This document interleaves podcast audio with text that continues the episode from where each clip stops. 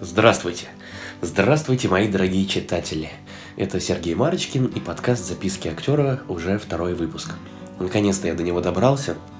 Я дичайшим образом извиняюсь за задержку, но у меня сейчас премьера в театре на носу. Еще я пошел наконец-то в автошколу, э, о чем очень давно мечтал, и мне это безумно нравится. Поэтому можете пожелать мне успеха. И, может быть, скоро я уже стану водителем. Вот. Поэтому выпускаю премьеру. Но не забываю и о вас, о подкасте, о статьях, которые выходят, несмотря ни на что, каждый день на канале. Вот, поэтому можем с вами наконец-то поговорить. Вы просили меня делать подкаст чуть покороче, потому что 35-40 минут это много, и я с вами согласен. Но если уж начинаю говорить, то не могу остановиться. Такая вот у меня беда или не беда, не знаю. Ну вот. Эм, я обещал выложить социальный ролик, в котором я снимался, но приношу извинения. К сожалению, я не смог его найти, его почему-то удалили с Ютуба. Вот, я написал режиссеру, который его снимал. Он пока не читает мое сообщение, телефона у меня его, к сожалению, нет. Поэтому, если прочитает и пришлет мне, то я обязательно выполню свое обещание и выложу его в группу ВКонтакте. Спасибо вам огромное за прослушивание, за ваши теплые отзывы, за комментарии, за лайки и за вопросы, на которые я сегодня и буду отвечать. Вопросов прислано не так много, но я постараюсь по развернутию на них ответить. Вот, и самый первый вопрос это почему твой канал скатился из э, записок актера в какую-то э, программу «Пусть говорят», в обсуждение такого же грязного белья, э, знаменитостей, звезд в кавычках, которых я так э, обличаю эти программы, но сам же про это все пишу. Ну, во-первых, э, я никого не обличаю. Я высказываю свое мнение и никому его не навязываю. Мой канал это все-таки мои мысли, моя позиция. И я не вижу ничего плохого, чтобы я ее выражал. Ну, вот такие вот у меня мысли. Я считаю важным это написать и почитать ваши отзывы. А пусть говорят, э, сравнение с этой передачей мне даже обидно. Так вот, ладненько, не будем долго затягивать. Э, буду сразу отвечать на ваши вопросы. И первый вопрос не совсем вопрос, но комментарий, который пишут очень часто. Э, ты ведешь свой блог из-за того, что тебе не хватает популярности, и ты хочешь заявить о себе и так далее. Я уже говорил об этом в первом выпуске. Нет, абсолютно нет. Мне не нужна дикая популярность, и уж точно не блогом единым. Я все-таки артист театра и кино, и если уже добиваться популярности, то своими ролями. Хотя мыслями и блогом тоже многие добивались популярности, но я считаю, что это не мой путь. А, как я уже сказал выше, я выражаю свою позицию, вот и все. И нет у меня ни на секундочку цели прославиться своим блогом и так далее. Вот. Второй вопрос, который был прислан, была на концерте одного артиста, который недавно создал свой музыкальный коллектив, была на концерте в клубе, и во время выступления этот артист позволял себе выпивать алкоголь, причем делал это через каждые 2-3 песни. Нормально ли это или нет? Ну, во-первых, я не знаю, какой жанр музыки исполнял этот артист, что это за артист, очень мало информации, поэтому что можно на это ответить? Ну, я считаю, что употреблять алкоголь на сцене это в любом случае ненормально, если этого не требует образ. Но если этот музыкальный коллектив э, выступает по типу Ленинграда или какой-нибудь пан-группы, у которой и тексты про алкоголь, и про такую жизнь, то почему бы нет? Если это нормально гармонирует с образом на сцене, то Почему нет? К тому же многим э, артистам нужен допинг, я про это писал, почему артисты не могут без алкоголя многие. Если уже поймал драйв, то почему нет? Поэтому на этот вопрос я не могу однозначно ответить, к сожалению, но я считаю, что если вы напишите мне больше информации, то уже сможем это обсудить. Вот. Третий вопрос. Какое самое удивительное открытие было в вашей жизни? Ха-ха-ха. Это очень очень сложный вопрос, но я постараюсь на него ответить. Наверное, это открытие актерского таланта и театра, Причем это было со мной в детстве. Мама меня привела на спектакль первый раз в театр. Ну, может быть, не первый раз, но сознательно то, что я помню, это вот первое такое впечатление. я увидел, как играют артисты в детской сказке. Я точно не помню ее название, но меня так это впечатлило. Мне так это запало в душу, что я долгие месяцы потом вспоминал это и сам обыгрывал какие-то ситуации из этого спектакля. Это для меня было огромным, огромным открытием, потому что артисты нашего Саровского театра настолько вжились в свои образы, особенно один главный герой мне запомнился, он прям жил на сцене.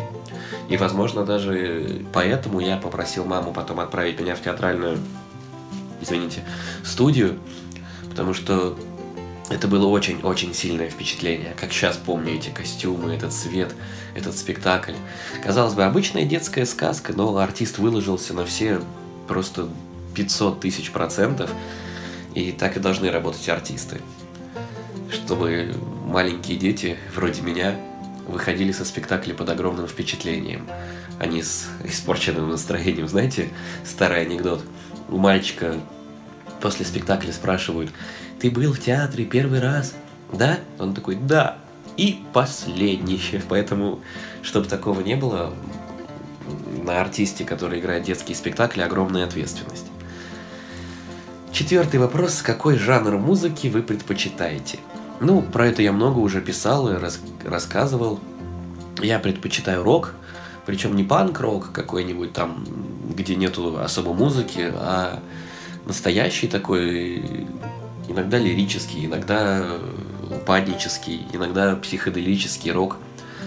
Э, Причем обязательно с живой музыкой, потому что, не знаю, нравится мне именно живая музыка. Я не люблю всякие синтезаторы, обработки, фонограмму.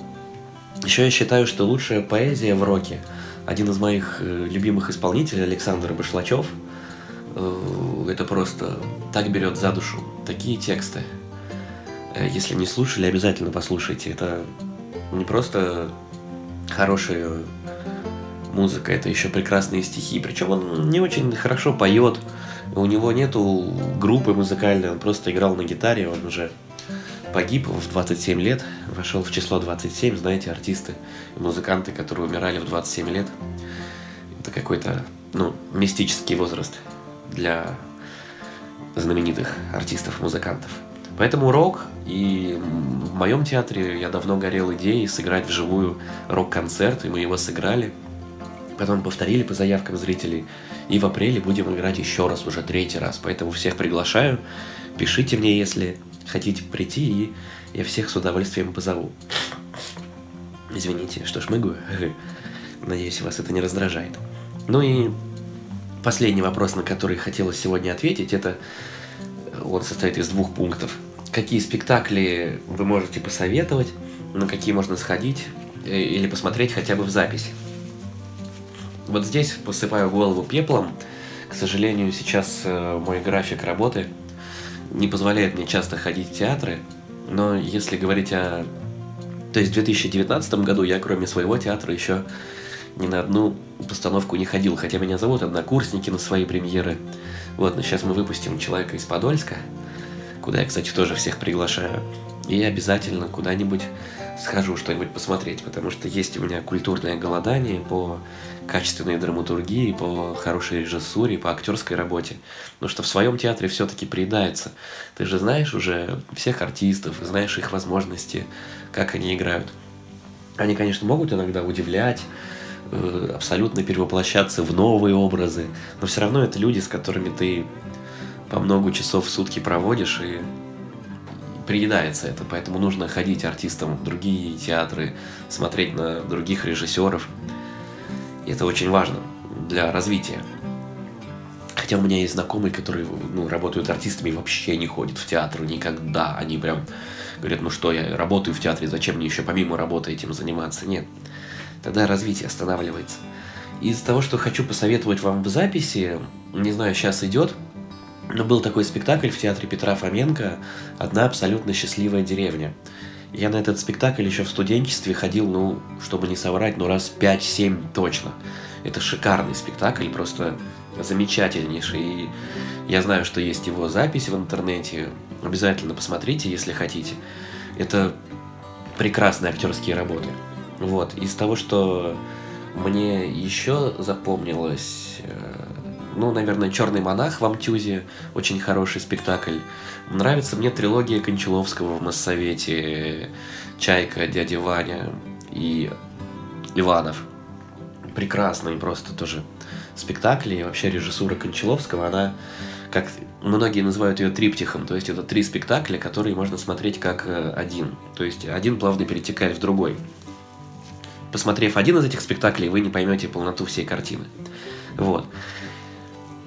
Наверное, пока все. Если вспомню, я подумаю об этом поконкретнее и напишу, наверное, отдельную статью про мои рекомендации спектаклей, что меня впечатлило. Вот. А вторая часть этого вопроса, как я отношусь к творчеству Серебренникова, ну, Кирилла Серебренникова и Константина Богомолова. Э, что я о них думаю и об их работах. Ну, вы знаете, я с творчеством Кирилла Серебренникова столкнулся на втором курсе, когда меня позвали у нас учился просто в Щепкинском училище Анатолий Белый, такой артист, вы наверняка его знаете. Он много снимается и работает в Амхате Чеховском. Вот, он учился как раз у моего мастера, у Николая Николаевича Афонина, и он часто приходил к нам на занятия, мы устраивали чаепитие с ним, и он пригласил всех нас, наш курс, на премьеру спектакля «Человек-подушка». Я тогда знал о Кирилле, о Кирилле Серебренникове как о театральном режиссере, но ничего не видел. И посмотрел фильм «Изображая жертву», который меня с первого просмотра ну, абсолютно не впечатлил. Обычная история, хорошо снятая, неплохие актерские работы, но вот ничего такого как бы сверхъестественного в этом фильме не заметил. И вот мы пошли с курсом на спектакль «Человек-подушка», причем сели на второй или третий ряд, очень близко нам Толя сделал места – просто шикарно. И этот спектакль, я не могу сказать вот э, серьезно, хороший он или плохой, он шокирующий. То есть э, это вот такой спектакль, который сразу шокирует. И ты уже не думаешь об актерских работах, ты действительно думаешь о происходящем, то есть погружаешься. И это действительно талантливо поставлено Кириллом Серебренниковым. Сейчас тоже не знаю, идет этот спектакль или нет. В Амахате вообще давно не был но в зрительный зал летят пальцы. Там пытают на сцене человека и допрашивают. Летят пальцы в зрительный зал, и крови много. И это впечатляет, то есть шокирует. А самый финал спектакля выходит на сцену маленький мальчик и выливает на себя ведро крови. И это просто такой катарсис у этого спектакля. Я не мог не думать об этом мальчике, о его родителях, которые позволили 7-8-летнему мальчику выходить на сцену, выливать на себя кровь. То есть э, это шокирующее творчество, оно тоже должно быть, но оно весьма на любителя. Далее моя однокурсница работает э, в Гоголь-центре, в театре, которым руководит Кирилл Серебренников. И я посмотрел там несколько спектаклей, не все, но несколько. И могу сказать, что в них прослеживается общая режиссерская идея, но это немножко не мое творчество, это какое-то новое веяние в театре, это голые люди на сцене, это иногда мат. Это, это можно назвать культурным произведением, но это культурное произведение не для широкой массы. То есть, идя на спектакль Кирилла Серебренникова, в основном вы не получите, даже если он поставлен по классической драматургии, вы не получите классический спектакль, вы получите режиссерское видение Кирилла Семеновича. И только его. Это может быть э, здорово, может быть э, интересно поставлено, но это его видение. И оно может нравиться, а может не нравиться. Мне оно не очень близко. А про изображая жертву я потом пересмотрел его уже спустя лет 10 и понял, что это неплохая работа, и монолог мента в конце просто шикарен, и Чурсин хорошо сыграл, а Хиджакова прекрасная. Опять-таки, это очень хорошее кино, но на любителя. А к Богомолову я отношусь э, вообще никак. То есть, ну никак. Был я на спектакле «Идеальный муж» в Амхате э, Константина Богомолова. Это, наверное, все, что я его смотрел. И из зала выходили люди, в зале выкрикивали, как можно это показывать. Причем я уловил режиссерскую идею. Он взял чеховское произведение «Три сестры» и показал его по-своему, что это просто три девчонки, которые абсолютно не хотят ничего делать, мечтают о хорошей жизни и ждут чуда. Да, можно Чехова трактовать по-своему, но вплетать сюда матершину, пошлятину, это ну, я считаю, это издевательство над классической драматургией. Это может быть. Нужно осовременивать театр, но не, не опошлять его ни в коем случае. К тому же Антон Павлович Чехова, который был высокоинтеллигентным человеком и, насколько я знаю, за свою жизнь просто не сделал ни одной гадости. Он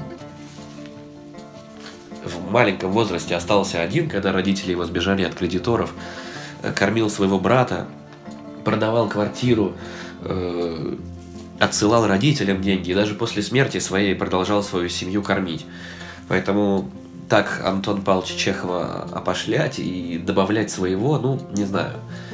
Это, я считаю, кощунством. А так, в принципе, если не думать о высоком, о творчестве Чехова, а просто прийти, отключившись и смотреть эти спектакли взглядом обычного зрителя, то это может быть смешно и забавно. Смотря зачем идти в театр, понимаете? То есть, это мое мнение, я его, как всегда, никому не навязываю, но в этом и есть прелесть театра. Каждый может понять что-то свое. Если режиссер более-менее хороший, а Серебренников и Богомолов это все-таки э, профессионалы своего дела. Да, у них свое видение, но они хорошие режиссеры. Но каждый видит там что-то свое. Вот такое вот у меня мнение. Ну что ж, будем прощаться, чтобы не получилось долго. Я очень жду ваши вопросы, присылайте их больше, присылайте интересные вопросы, присылайте все, о чем вас волнует. Подписывайтесь на канал мой, каждый день будут выходить новые статьи. Я пишу о том, что меня волнует, и не собираюсь останавливаться. Очень много негатива, очень много критики в комментариях, но ведь если смотреть на всю критику и подстраиваться под каждого зрителя и слушателя, читателя, это будет уже не мое творчество, а коллективное. А я все-таки выражаю свое мнение. И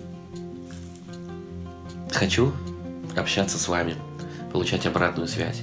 Спасибо вам за внимание. Приходите ко мне на спектакли, читайте мой канал, задавайте вопросы.